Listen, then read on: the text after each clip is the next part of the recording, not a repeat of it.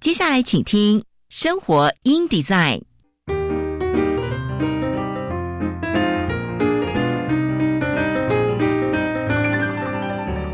美好早晨，来一段爱智之旅吧。漫步在社会的街角，开启我们与自己的对话。穿梭在文化的回廊。重拾我们与土地的羁绊，生活 in design 为理想生活提案，设计所有幸福的可能。周一到周五早上九点到十点，我是佳妮，欢迎收听生活 in design。各位听众朋友们，早安，欢迎收听生活 in design，我是佳妮。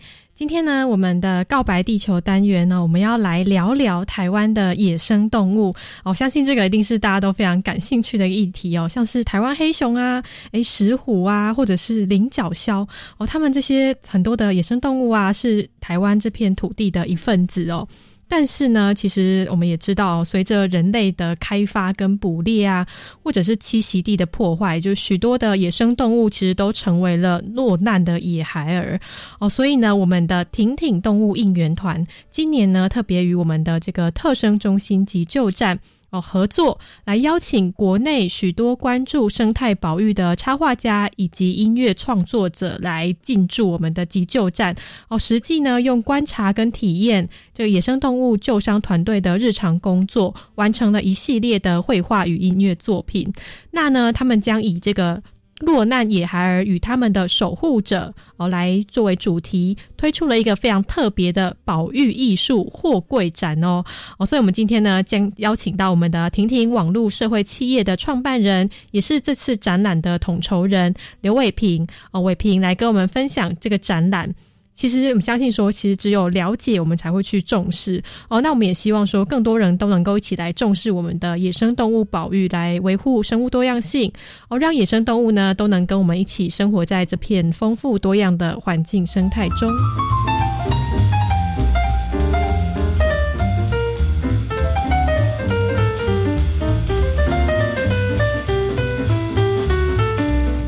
那跟各位分享一个我们的这个人才培育论坛哦，是二零二零年、二零二一年海洋教育与人才培育的论坛。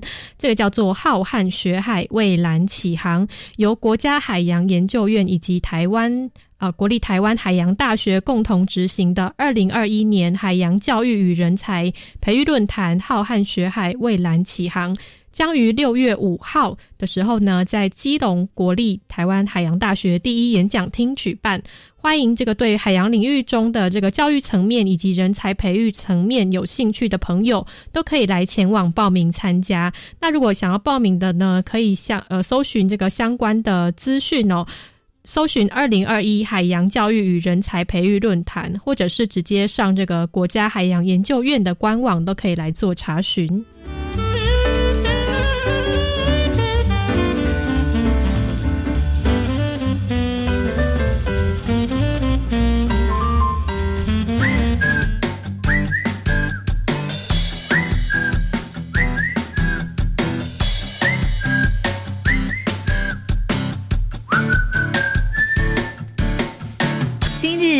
话题啊，今天的今日汉话题呢，也是跟各位来分享关于动物保护这件事情。其实立法院呢，在四月底的时候，三读通过了动物保护法的部分条文修正，哦，正式的全面禁用捕兽夹。那台湾动物紧急救难小组呢，今天也同步公布数据，说，哎，今年还没过完一半，已营救超过二十起捕兽夹或者是山猪掉。致这个流浪猫狗断腿重伤或死亡的案例哦，推测呢未成功救援的案例有可能高达百件哦。台湾禁止捕兽夹贩卖相关的立法条例，其实已经通过近十年哦。当时号称恐怖杀戮工具会永远消失在台湾。台湾动物紧急救援小组表示，台湾山区遭到捕兽夹或者是山猪。掉哦断腿的流浪猫狗却有增无减。台湾动物紧急救援小组曾经在短短一周内救回三只狗，总共只剩下九条腿哦，有的不但这个白骨外露，还有是遭夹断腿的狗妈妈，还要忍痛的哺乳幼出生的幼犬哦。那我们的这个台湾动物紧急救援小组近日呢，又从山区救回一只右前脚掌整个被捕兽夹切断的小黄狗哦。当时候他们是形容鲜血淋漓啦哦，紧急送医院接受截肢手术。那因为像这样子的流浪犬实在是太多，有一位妈妈告诉救难人员说：“哎，自己的小孩还天真的以为说流浪狗天生就只有三条腿哦。”这个救援的志工感叹说：“哎，空有法条，但是却查气困难，其实捕兽夹到处都是。”那台湾动物紧急救援小组发言人倪金台表示，近十年前全民关注的《动物保护法》第十四条有关捕兽夹的修正案修法案呢，在立法院。呃，经济委员会审查通过，明定非经中央主管机关许可，任何人不得制造、贩卖、陈列或输出入兽呃捕兽夹。哦，当时号称台湾动保史上重要的一页。哦，但是近十年来呢，捕兽夹夹伤动物的案例并没有减少。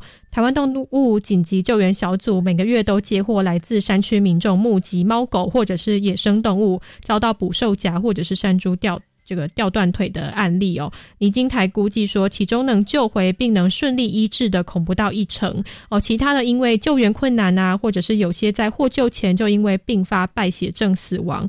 哦，估计今年就可能会有百只的犬猫死于这个捕兽夹或山猪吊。哦，所以呢，我们也呼吁政府说，哎，可以来更重视并且积极的我们的查系我们的捕兽夹。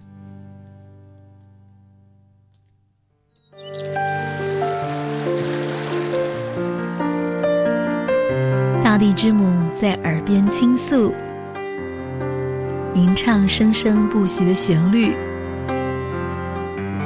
与大自然和解，转身找一个契机，告白地球。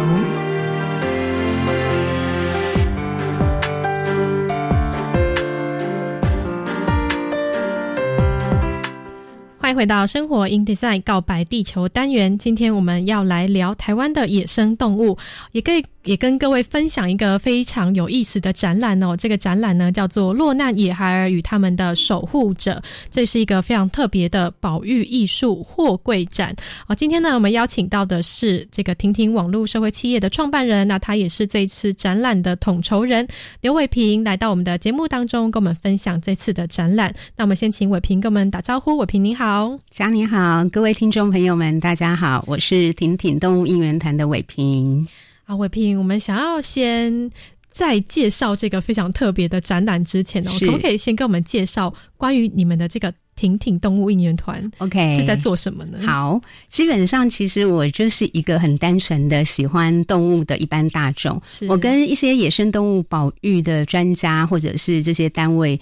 的背景可能略有不同，就是我比较是单纯的从喜欢动物开始。那我大学的时候自己就是金屯志工，那后来我呃出国念书，那那时候跟我的男朋友现在的先生，那回到台湾之后，我们一起。养了我们的第一只狗狗，所以我自己也有关注流浪动物。所以其实我也想要回应佳妮 刚才就是您有分享关于捕兽夹的这个部分哦，不好意思，我就直接跳一下这样子。对，因为我觉得这个非常重要。因为刚才就是有提到说捕兽夹删除掉的对于这个动物的，应该说呃，不管是误捕。的状况，或者就是造成受伤的状况，真的是非常严重。等一下，我们后面可以聊一下，就是野生动物急救站，其实就是我们这一次的主角单位，呃，创作的主角单位，其实他们确实也救援到很多因为受夹。而，受伤的野生动物。那刚才呃，因为那个台湾动物紧急呃，刚才前一个单位对他们比较关注的，可能是以呃流浪动物为主，所以他们救到非常大量的流浪猫狗。所以其实我也想要借这个，因为婷婷。回到婷婷是一个什么样的单位？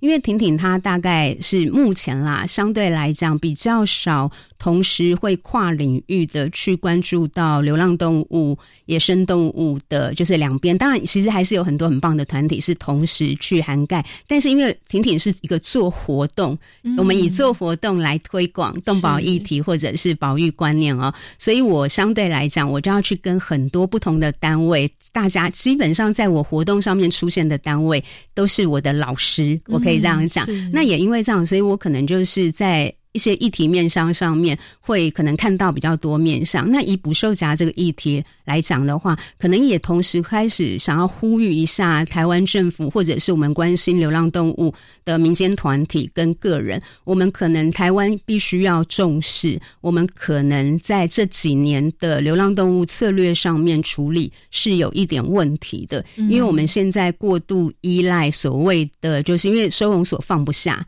所以我们就让流浪犬猫所呃进执行所谓的 TNR 回放，但是回放之后，实际上目前全世界应该除了管理上面，是因为真的像台湾，我们。没有能力管理，嗯，于是我们，然后我们民众不忍杀戮，我觉得这是好事，就是了。但是基本上都是因为管理失当，所以我们最后只好依赖所谓的 TNR。TNR 在犬只的处理上面的技术性方法的有效性，其实是非常有待。呃，证实的。那为什么讲这一段是？就是因为这样，所以台湾这几年的流浪犬猫是不减反增的。那当大量的流浪犬猫在外，自然为什么这十年来流浪犬猫被捕兽夹夹到的状况只会越来越严重？因为流浪犬猫本身的数量也不断的在上升。嗯，也就是当我们出于善心，想要呃处理流浪。希望他们不要受苦，可是我们选择了一个可能，呃，应该说我们民众的爱心，可能引导到一个不杀戮的方法。当然，我们。一定是希望最少生命受苦，但是。目前确实不但游荡犬猫受捕兽夹，野生动物受捕兽夹，还有甚至于野生动物急救站也救援到非常多游荡犬猫造成野生动物的受伤，譬如说非常珍贵稀有的穿山甲是全球濒危的物种，那野生动物急救站。呃，这两年收，呃，应该说救援到的这珍贵的穿山甲，大概有超过三成到四成是因为游荡犬只的攻击、捕捉，然后玩狩猎。那这个绝对不可能去怪游荡犬，而是我们要去怪说我们在管理。同伴动物，它们本来应该是要在人类的管理之下生活的，我们却因为管理失当，让他们在外面受苦。受苦的同时，他们又成为了一个野生动物的加害者。那不好意思，顺便聊到这一段，其实就是婷婷在做的事情，就是我们不断的希望把这些，其实一般民众很容易理解。但是我们可能缺乏机会管道听到这些故事，因为这些故事可能就在南投集集 里面有一群兽医师们，然后可能呃有一群动物照养员，然后他们每次收到这个因为捕兽夹或者因为游荡犬只。呃，受到游荡犬猫攻击的，呃，这些野生原生非常宝贵的原生动物，那基本上他们也很着急，他们也很想要把这些讯息分享给大众。那分享分享给大众的同时，大众可以做什么？譬如说，如果当全民我们现在一直在喊，呃，认养代替购买，如果我们愿意把我们对。狗狗对猫的爱心，走进收容所去帮忙认养一只米克斯，可能它不是什么呃名贵的品种，但是它就是一个很可爱的狗，一只很可爱的猫。我们愿意去收容所多认养，协助台湾的收容所提高认养率，认养率提高了，里面收容的空间释出，我们就可以让外面的游荡犬猫捕捉到收容里面，就把所谓的原先的 TNR 的那个 R。就是所谓的回放或者是放呃，就是重新放回去。那 release 或者 return，把它改成 TNSA，就是进入 shelter，进入收容，然后进行 adopt，进行就是民众的认养。这个也是就是可以顺便跟大家聊一下。那包含这次办落难野孩儿与他他们的守护者，其实也是希望将很多这样的一个讯息，可以就是借由比较活动的方式，大家没有压力的方式。只是让大家知道哦，原来有这些事情正在发生着，正出就是正让我们的本来这片美丽的土地上面有各式各样的动物嘛。是。那当人类管理之后，实际上唯一增加的动物，大量增加的动物就是人。然后还有被人所运用的动物，譬如说我们的犬猫数量，十年来也不断的增加。不管是饲养的宠物犬猫，或者是流浪犬猫，那包含所有我们为人所利用的经济动物，我们吃的，我们的呃肉鸡，我们的家禽家畜，其实数量都在增加。唯有原生在土地上面的，属于自己生命是自己主宰的野生动物们，却数量不太不断的在减少。我觉得一般人可能没有思考过就是了。那但但是其实大家都很爱动物，很多人非真的很爱动物，而且绝对不是只爱猫狗。那他们对野生动物其实一定愿意关心，但是有时候不知道。从哪边关心起？那这也是我们这一次办活动办在台北华山文创的北侧绿地，因为那边是一个很很适合休憩的地方。然后我们在五月二十一号到二十三号，把这些南投急呃野生动物急救站的兽医师们，然后他们非常专业的照养员们，全部都邀请到台北，然后这三天他们就会在现场。跟大跟民众大量的进行互动交流跟分享，是哎，这真的是一个很很难得的机会哦。他们从南投呃到这边来，对对对，而且还有很多的这个野生动物的相关的团体，他们也都会来这边。没错，对，等于是说一个机会，让我们好好的来认识这些野生动物。对，就刚刚像伟平所说，其实大家都很喜欢或者是很有兴趣，只是说哎，不知道要从哪里开始，没错，找寻说这些资讯到底在哪里。对。而且动物保护有一个特点就是了，因为一般民众对动物保护的关心一定是情感。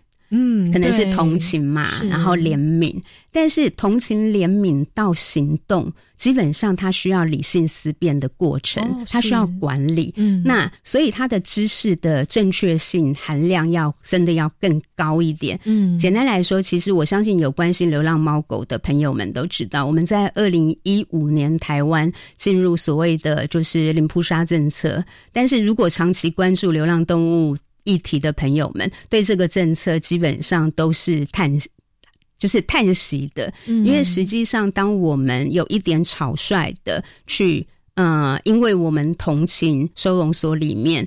的狗狗、猫猫必须要在十二夜没有人认养之下，它有可能会进行被就是安乐死。那我们不忍心，于是我们就 push 政府去推动了这个安呃零安乐的政策。但实际上，最后反而导致台湾目前整体收容所里面。被收容的动物因为过量，嗯，所以它的生活品质可能降低。是，然后因为收容不下了，于是只好游荡在外面。那游荡在外面的情况之下，我们因为也来不及一次。百分之百做到结扎，那他们所有的生命、所有的动物性，他们一定会繁衍，因为他求的就是生下一代这样子。对，所以它的繁衍速度又很快，然后就导致了其实现在整个资源是错乱的。那这个原因就是在于我们学习动物保护、接受动物保护的过程当中，我们收到的都是太片面或者太情绪性的资讯。那所以这一次的活动为什么要？就是野生动物急救站的兽医师跟照养员，以及刚才那个佳妮有提到的，我们现场还有台湾石虎保育协会、台湾黑熊保育协会，然后还有就是这个是陆地的嘛，嗯。然后还有空域的台湾猛禽研究会、台北市蝙蝠保育学会，然后连海域的我们也都有邀请到，有东部来自东部非常棒的黑潮海洋文教基金会，然后以及就是海龟点点名也是一个很棒的一个团体。还有我自己，从我刚才提到，我大学就是金豚职工，所以我待啊，我服务的是中华金豚协会，也是一个长期在搁浅救援以及海洋。议题上面非常努力了二十几年的一个单位，那这些单位其实都会在现场。那另外，其实我们还有东部，刚才提到东部有黑潮，另外台东还有很棒的一个民间的野生动物救援专业的单位，那新成立的叫做野湾。那所以我们就是把这些就是呃非常专业的团体邀请到现场，所以他可以用更。完整正确的资讯分享给民众，那这个正确性其实非常的重要，就是了。对。对，就是也老实说，避免我们因为情感，对，然后过度的去自己想象，或者是呃觉得要怎么样做对动物好，但是实际上。动物保护到真的对动物好，而不是满足人类的同情心。它中间有非常多专业的考量，很多管理的手段必须要去先研究好。譬如说，当初我们在决定流浪动物要改，就是呃，我们要采行零扑杀政策，改用 TNR 的时候，我们如果我们要做这件事情，我们应该已经先研究过了。嗯，我们研究过说我们。改采这个方式，是因为动物可以受到更好的对待，流浪动物的数量可以快速的下降。嗯，但是因为没有，所以现在就变成有一点点，就是嗯，我觉得各个单位大家还是在努力啦。就是譬如说，现在也有很多就是努力做下乡绝育，帮就是嗯，可能各个偏乡的民众没有。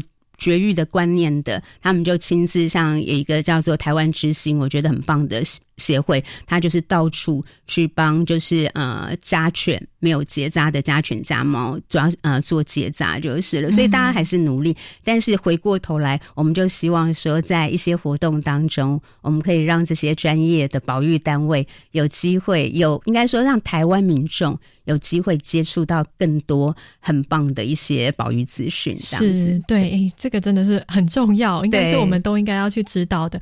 哦，可能我们会。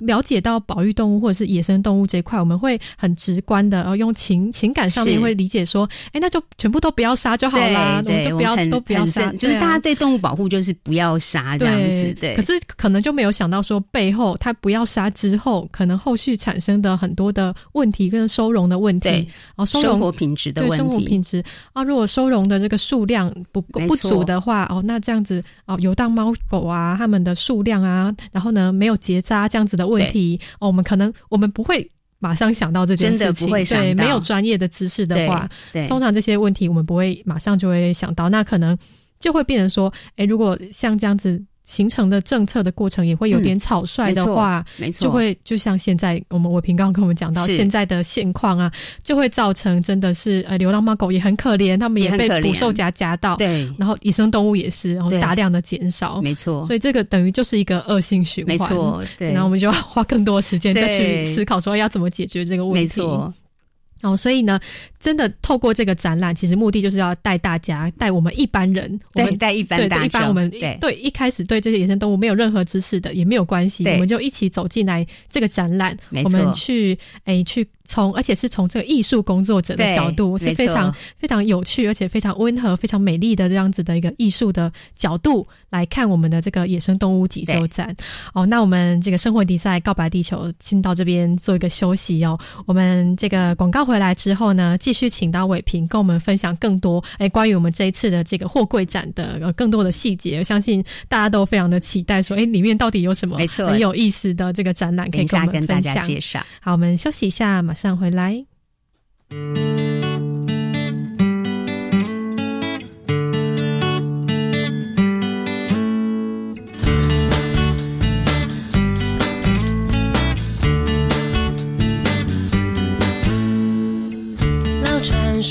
这海上我都看过，老传说这海浪我都触摸过，老传说这海我都聆听过，生活我已全然看透，没有什么想要做。汪洋说深水你没有秋千过，汪洋说对岸村庄你没去过，眼泪。还没有流透，笑得整夜不熄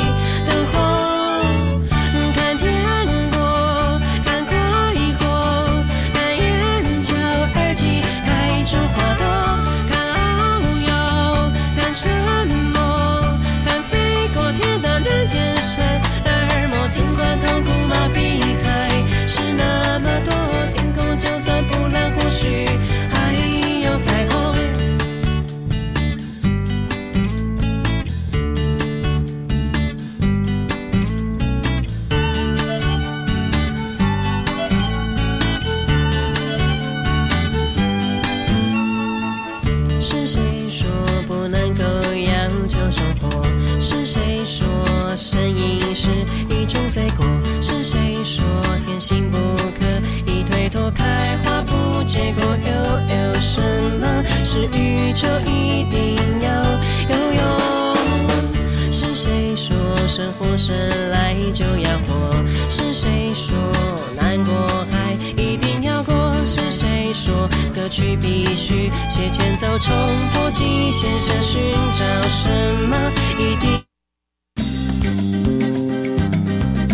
亲爱的听友，大家好，我是秦梦群。孩子是父母心中永远的宝贝，如何在正向教养中引领他们发展自我，乃是成功的不二法门。欢迎收听每周六早上八点至九点直播的《爱的加油站》节目，祝福大家。我希望我的孩子拥有国际视野，最好能从小就选读第二外国语。赞哦！目前国中小学从一年级起可以选读新著名七国语言，一周一节课。不止新著名二代孩子可选读，也请各位家长鼓励孩子或有兴趣的学生一起加入选读。耶！好哦，那我要来鼓励孩子多多选读，未来才能具有跨国行动能力。我要参加。以上广告由教育部提供。那个小美整天打混摸鱼，你看她又在下载盗版影片和音乐，还到处转贴图文呢。别气，像那样未经授权就随意下载、分享别人的影音及图文档案，会侵犯到著作权哦。这么严重啊？嗯，那快去提醒他，触法行为不能做，一定要尊重智慧财产权。智慧局提醒您，禁止网络非法下载影音、图文及照片等著作，以免触法。以上广告由经济部智慧财产局提供。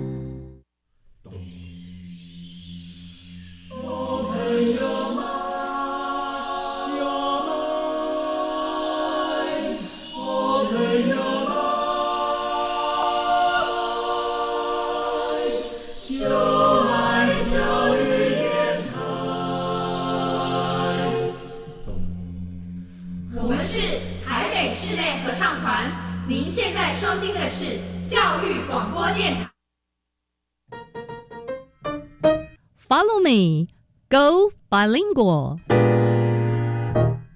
双语教学花露米。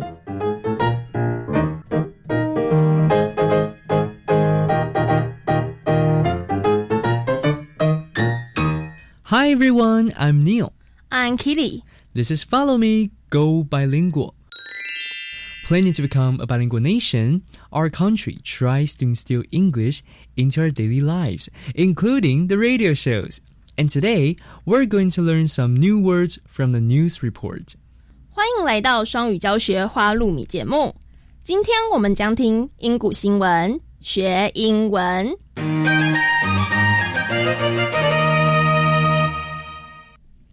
现今诉求男女平等，男生女生都能请 育婴假。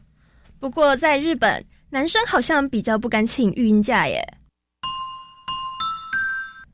Only 13% of Japanese men took childcare leave in 2020. 二零二零年仅百分之十三的日本男性请育婴假。Japanese men can take up to 52 weeks of paid childcare leave after the child is born more than every country in the Organization for Economic Cooperation and Development, OECD, except South Korea. But most new dads in Japan are struggling to do so, according to a 2020 survey by the Japanese Trade Union Confederation. The online survey asked 500 men and 500 women about men's family responsibilities it found that only 13.4% of men with small children in the country took childcare leave, with 31.6% wanting to, but saying they couldn't. For those that did take leave, 47.8% didn't have as many days off as they would have liked. While the number of men who took leave is low, it's higher than in 2019 when only 7.2% said they could take times off.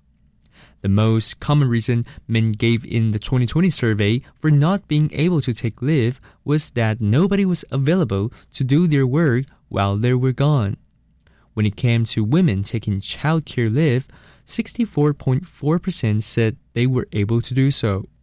In Japan, fathers aren't encouraged to take time away from the office, according to Machiko Osawa, director of the Research Institute for Women and Careers at Japan Women's University.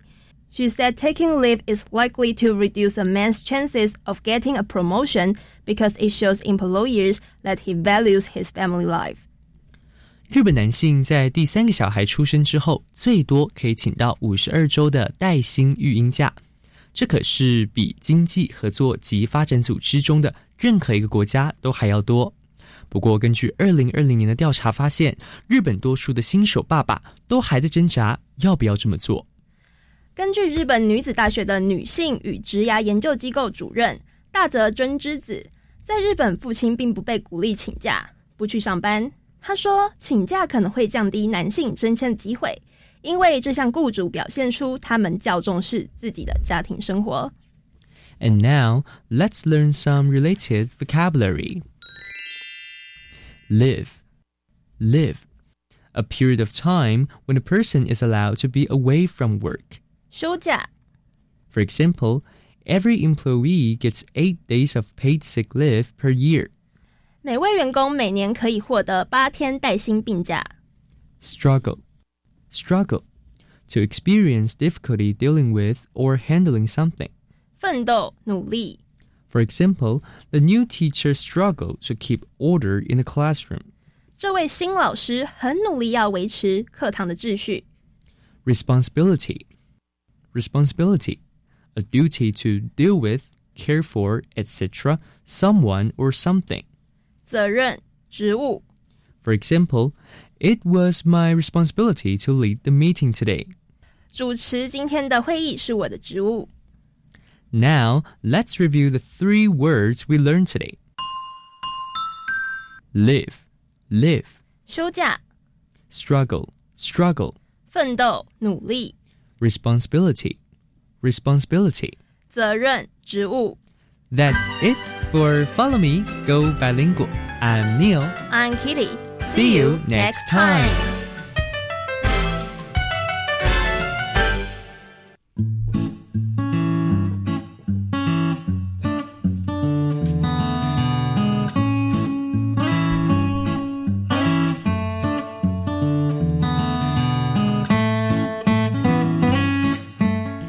回到生活 in design 告白地球。今天呢，我们来跟各位分享一个非常可爱、非常有意思的，叫做“落难野孩儿与他们的守护者”哦。保育艺术货柜展哦，邀请大家呢能够在五月二十一号到五月二十三号的时候，来到我们的台北华山文创园区的北侧绿地，来跟我们来一起来看看我们现在野生动物诶急救站内的这样子的实际上的情况哦。那我们呢今天邀请的是婷婷网络社会企业创办人，也是我们这次的展览统筹人刘伟平，继续呢来到我们的节目中，跟我们来介绍这个展览哦。伟平你好，你好，佳你好，好，我们这个。展览呢，其实是当初您邀请了野生动物急救站以及艺术工作者一起来办的这次合作，可以跟我们分享。这一次的故事主角其实是在南投集集特有生物研究保育中心的野生，它有一个单位叫野生动物急救站。嗯，那它那边。呃，基本上其实成立已经超过了二十七年，快要满，应该是满二十八年了。嗯，那他们其实早期是非常小的，可能就是从一个人、两个人开始。那主要的就是针对就是呃所谓的落难野孩儿，其实就是落难的野生动物、受伤的野生动物。嗯，那去年七月份呢，我邀请了四位的啊、呃、艺术家，那三位是做插画创作，一位是音乐创作人，那分别是阿枪。玉子，然后阿水，他们是插画的创作人，然后以及呃一位独立音乐工作者叫小赖赖怡婷。嗯、那四位加上我，还有我的设计伙伴，我们六个人就去野生动物急救站那边打扰了一整个礼拜的时间。那就是真的很感谢他们，因为实际上那边的工作非常的繁重。那他们从就是不管是民众通报，或者是甚至于是可能民众误解，有各式各样的原因的状况。然后动物进到了野生动物急救站，所以他们每天要收呃收治这些可能受伤的野生动物，然后各式各样不同种类的，然后他们要进行医疗。那在医疗的同时，但是其实另外还有一群伙伴们，就是专门照顾动物的，他们其实还要忙着照顾那些住院的动物嘛。嗯、然后，那如果说这些受伤的动物，其实最大他们最大的目标就是把受伤的动物好好的治疗好之后，然后把他们送回他们的家，就是大自然的环境这样子。所以，如果说今天假设他们评估说，哎，一只受伤的大冠鸠，那它有机会回到大自然，譬如说，它也许可能身体哪一个部分受伤，那他们呃治疗到一个程度，就会把它放到一个所谓的训练，有点像是一个一个训练的空间。为什么呢？因为它回。放飞，让他回到大自然之前，他们还会很细腻的去评估，说他到底有没有回家自己生存的那个完整能力。所以他们会去做野放前的评估。那如果说发觉，哎，他飞的其实不是很好，那他们就会让他多住一段时间，而且还会有专门的照顾员去，就是陪着他训练练飞这件事情啊。然后一直到他 OK 了以后，然后他们才会去。啊，寻找适合的地点，然后进行最后的野放，所以它其实是一个非常呃呃繁复的一个过程。那所以中间也要有非常大的耐心，然后跟专业度就是了。那就是一个这么棒的单位，但是呃，一般民众真的比较少有机会知道就是了。所以我带了就是这四位。呃，创作者朋友们一起过去，然后待了一个礼拜。那他们就把他们这个礼拜，他们我刚才提到的这些过程，我们都有，就是很感谢急救站的伙伴们，让我们有机会去呃观察，去经跟着他们去经历这样子。那这些呃插画家跟音乐创作者，他们就把他们所有看到的一切，或者收到的感动。受到的观察，得到的资讯，转换成就是三三十一件作品，那就是插画作品，以及有五首的专属音乐创作。那我们就会在二十五月二十一号到二十三号，那借由两座货柜，以及我们有一连串的活动，包含我们在五月二十二号是国际生物多样性日的晚上六点半到八点，我们还特别举办了一场音乐故事分享会哦，就是把五首创作。歌曲，然后每一首歌其实背后都有动人的这个野生动物受伤以及救援过程的故事。那急救站的伙伴们会上台跟创作者小赖进行对谈，把故事说给大众听。讲完之后，就由小赖把歌曲唱出来给大家听，这样子，所以应该会是一个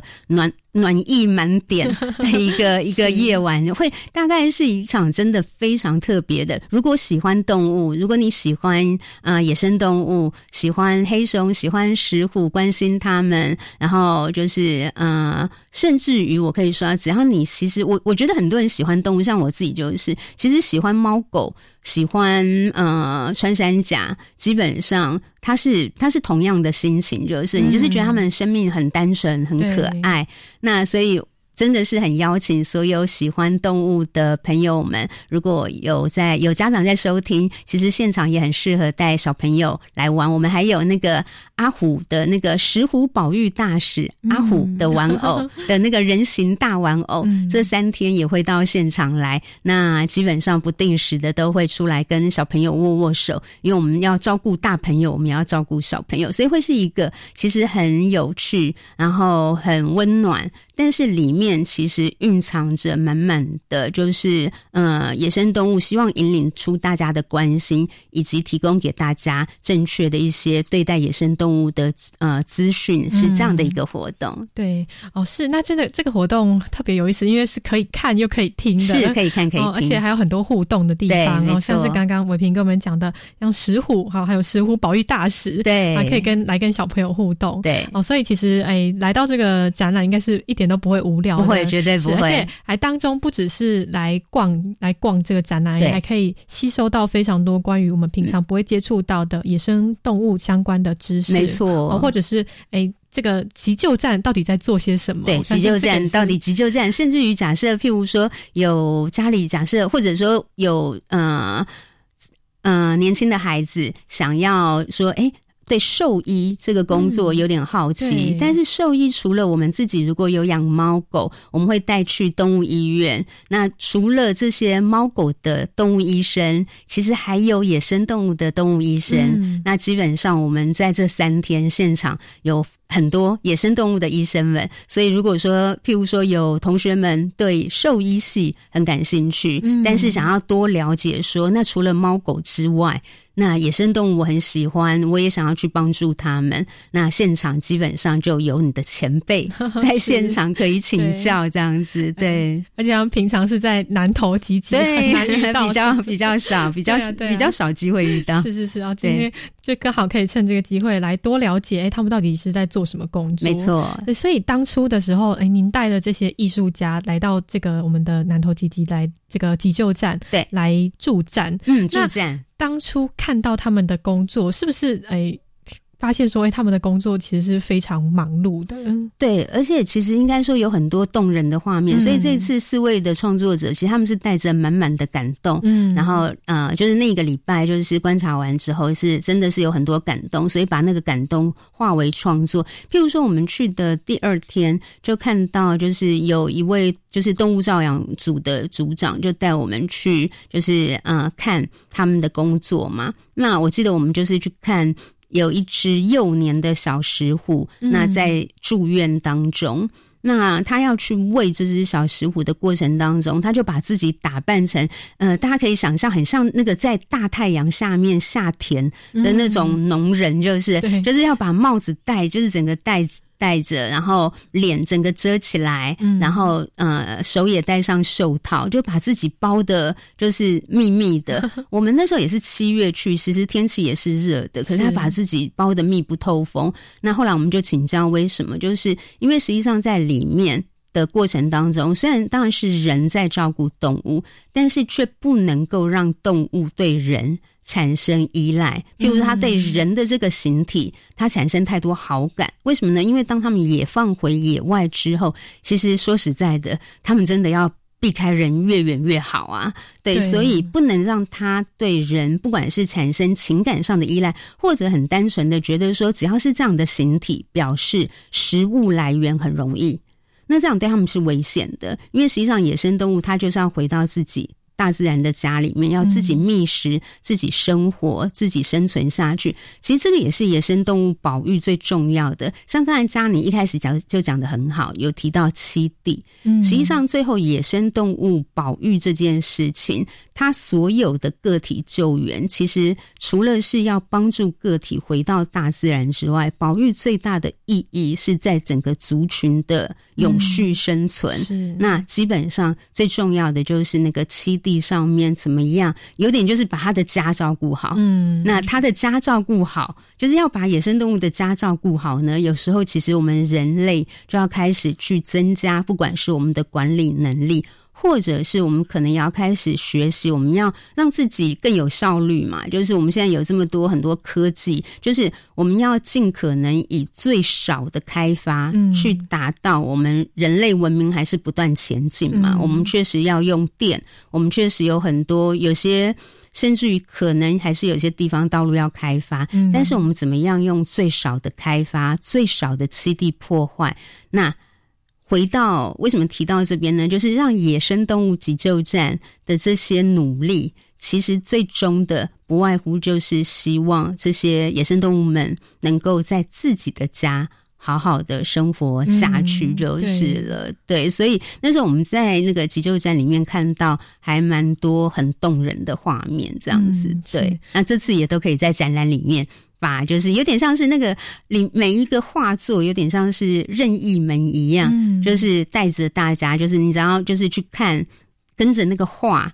你就有点像是走进了南投吉吉的野生动物急救站，看着这些兽医师们怎么样去进行他们的工作日常，这样子。所以每一幅画背后都是一个故事，对对对，是哇，这是可以去了解到非常多的故事。对哦，那当中就会发现到说，哎，其实刚刚伟平跟我们分享的，照顾野生动物跟照顾家猫家狗是一件完全不一样的事情，对，真的不一样，目的也不一样。没错，照顾家猫家狗基本上呢，就是。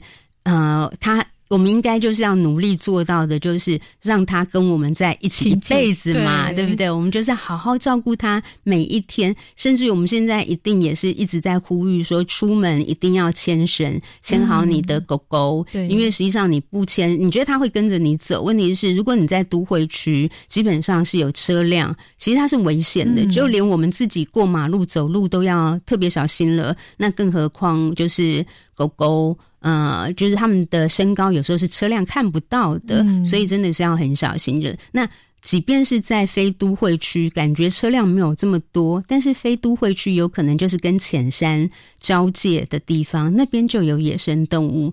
那基本上，如果我们让我们的犬只是游荡在外，那犬它还是有天生的，犬猫还是有它的猎捕性格，所以基本上在都会区对他们也很危险，在。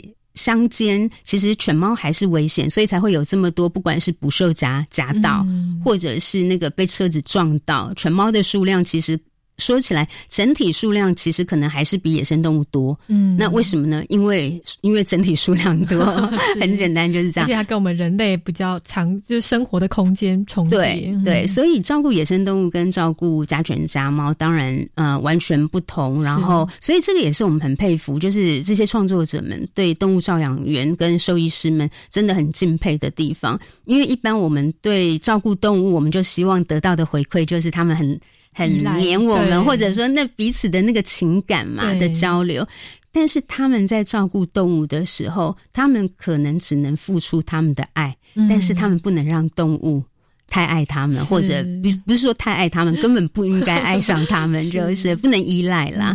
对，那所以那个是很很无私的付出，但那个无无私付出的。背后其实是真的希望整体的，而且那个那个背后其实不只是希望野生动物族群好，其实他是希望的是整个地球的环境好。嗯，那整个环境好，其实最终受益最大的，当然还是这个地球上人为数最多的人类就是了。对，还是会回到我们人身上的，它会是一个正循环。嗯，所以这是一段 不求回报的爱，有一点不求回报，但其实它背后呃，它背后可以。带出来的效益是，可能是我们没有办法去想象。对，它就比较不是这种，就是我们用传统的资本社会里面去衡量的东西啦。就是也它，呃，那样的付出背后，其实它是有比一般，就是像我们救援猫狗，当然可能都是属于个体。那这个也是我非常呃。应该是也诚挚的邀请喜欢猫狗、关心流浪动物议题的朋友们，真的也邀请大家可以一起来关心我们野生动物保育。为什么呢？因为单纯的喜欢它，满足的真的是我们自己。如果我们希望对动物好，这时候光有情感是不够的。嗯，理性的、科学的管理、理性的分析、思辨的能力，那这个在野生动物保育，因为大部分野生保动物保育的单位。背景大部分也都是研究学者，是或兽医背景，本来就是一群科学生态人。是那我一直觉得，当我越认识保育，回头去看流浪动物问题的时候，其实也越清楚，然后越能够站在是怎么样对整体动物最好去做思考，而不是只单看眼前动物。如果只单看眼前动物，OK，那就是把自己家里的嗯同伴动物。照顾好，嗯，但是如果说我们想要关心整个社会的流浪动物问题的话，我觉得我们大家都一起可能要有更多的学习跟思辨。那这个部分呢，其实，在野生动物保育上面，那因为背景的不一样就是了，所以相对来讲，他们那边就是这种思辨能力很好，研究能力很好。那也许我们可以从这样子的一个有点像是跨域的，其实也不算跨域，都是动物保护嘛，就是开展自己对。动更多动物的关心，回过头来，其实我相信对台湾整体流浪动物议题的思考，一定有非常好的帮助。嗯，是，等于是说，我们哎，可以改变一下我们的角度，我们从更整体的，没错，整更整体的这个全面性的，没错，去认识我们的整个动物，或是应该说整个生态的环境，哦，所以才会找到说，哎，真正重要，我们真正应该要做的事情是什么？对，哦，但是这件事情真的是还是需要学习，我觉得这是真的需要学习。我我自己都是说实在，我我也承认，我也是慢慢学习过来的。我最早开始接触动物保护，我真的搞不清楚什么叫做啊动物保护、动物保育、动物保护法、野生动物保育法，然后外来种，然后哈狗狗原来狗猫是外来种、外来物种，它是跟着人出现在这个土地上，那而不是所谓的呃本土物种，就是这个土地上面的原生。然后慢慢的也才理解说，哦，所谓的外来种是因不是靠自己能力。而出现在这片土地上，譬如说像黑面琵鹭，他们当然他们就是一个过境的，他们也是靠自己的能力在进行迁徙，或者是海里面的这些呃海豚，或者我们的那个东部海洋，其实还有很棒的那个抹香鲸，比较大型的鲸种，那他们都是依靠自己的能力，不管是洄游或者是呃固定住在那边，但是它都不是因为人，嗯，那猫狗是因为人嘛，是。那所以它。确实是外来的物种，那外来物种我们就应该要好好的，他们是同伴动物，是被我们人带着的，我们就要把它好好照顾在家里。对，那相对的，其实它就是最后它都是一个整体，像呃，佳妮刚才讲的，它会是环环相扣的一个整体性问题，就是当我们把应该放在家里的动物让它游荡在外，那最后其实确实也对我们原生的动物们，呃，他们就是让这些。应该要人类照顾的动物的同伴动物猫狗也辛苦，但是野生动物已经很辛苦，嗯，就更辛苦了。对，真的很舍不得就是了。对，哦，所以，哎，真的是如果要。去看野生动物问题，我们就不能不去，也是同时去检视流浪猫狗的问题。没错，必须要去检视哎，我们的这个人类的问题。没错，人类如何来管理这些我们的同伴？没错，哦，这是很重要的一环。我们怎么对他们负完全责任？那个完全责任是说，每一只同伴动物其实都应该要有一个当责。的相对的负责人，然后譬如说他在收容所，那该负责的就是政府嘛，公立收容所。但是他如果今天他是属于呃我饲养的，那当然我就要负全责啊，就是我出门就要牵绳啊，我不能让它乱跑啊，我怎么可以让我的狗狗这么可爱，然后跑去咬了一只可能呃小鸟？之类的，然后去伤害了别的动物，那这样我也于心不忍嘛。是，对，哦，所以真的是，哎，希望说大家可以多多来这个展览来看，认识我们的这个野生动物。没错，所以，哎，野生动物的这个。生态，我们的生态的多样性，其实不只是对野生动物本身重要，其实对我们人类也是很重要的。没错，对这个其实基本上野生动物保育，我觉得可以说是一个前瞻性的指标吧。当譬如说这些呃动物越来越少的时候，表示你的环境哪边已经出了。问题，那你环境出了问题，其实最后人是比较，我觉得人是真的比较后知后觉就是了。但是最后你还是还是要承担，还是要承担啊？对，就是最后等于我们种的因，其实我们还是要去承担那个果就是了。那更何况如果回到一个，我们还是回到，就算是回到我们自己单纯的希望，就是这些。那自己的生命好，也希望周遭的生命好，这样的一个想法之下，我们我觉得这个我觉得是难的难免的啦。就像是我们以前可能真的也没有，我自己也没想过啊。就是哎，那当这些高楼大厦都盖起来了，然后道路都盖起来了，那所有被覆盖的泥土上面，上面以前没有。生物吗？没有生命吗？一定都有。可是就是我们人类数量真的太高了，是对呃不可避免的，一定这真的是破坏掉很多的。对，那但是我觉得这个是一个。呃，很务实的来讲，它就是一个现况，所以那没有关系。但是在这样的现况之下，就像是我一样也划手机，我一样就是也过着文明生活，所以我也没有资格去讲任何别人。可是我就从自己做起吧，我自己可不可以在生活里面尽量的去更友善环境，更友善野生动物，然后对同伴动物负起百分之百。的完全责任这样子，对哦，就是从自己开始去，哎，去去要求自己去做一点小小的改变，小小的，对，或许我们就可以看到说，哎，其实真的是可以让环境哦，可以不会遭受这么大量的破坏。譬如说，像很多石虎，然后很多野生动物，包含游荡动物，也是都会。呃遇到路杀，嗯，路杀就是被车子撞嘛。那所以我们是不是在行经山区的时候，我们的速度可以放慢一点点？其实这也是我们做得到的。对，其实有很多就是我们。呃，实际上生活里面就做得到的事情，或者是我们在公园里面，之前北头有菱角梢，嗯，然后大家就拿着相机去狂拍它，因为觉得它可爱。但是我们都忘记了，菱角梢它是夜行性动物，它很畏光，是。然后它本来就是就是就是我们一定要给它一个充分的环境就是了，对对。然后所以真的是我们。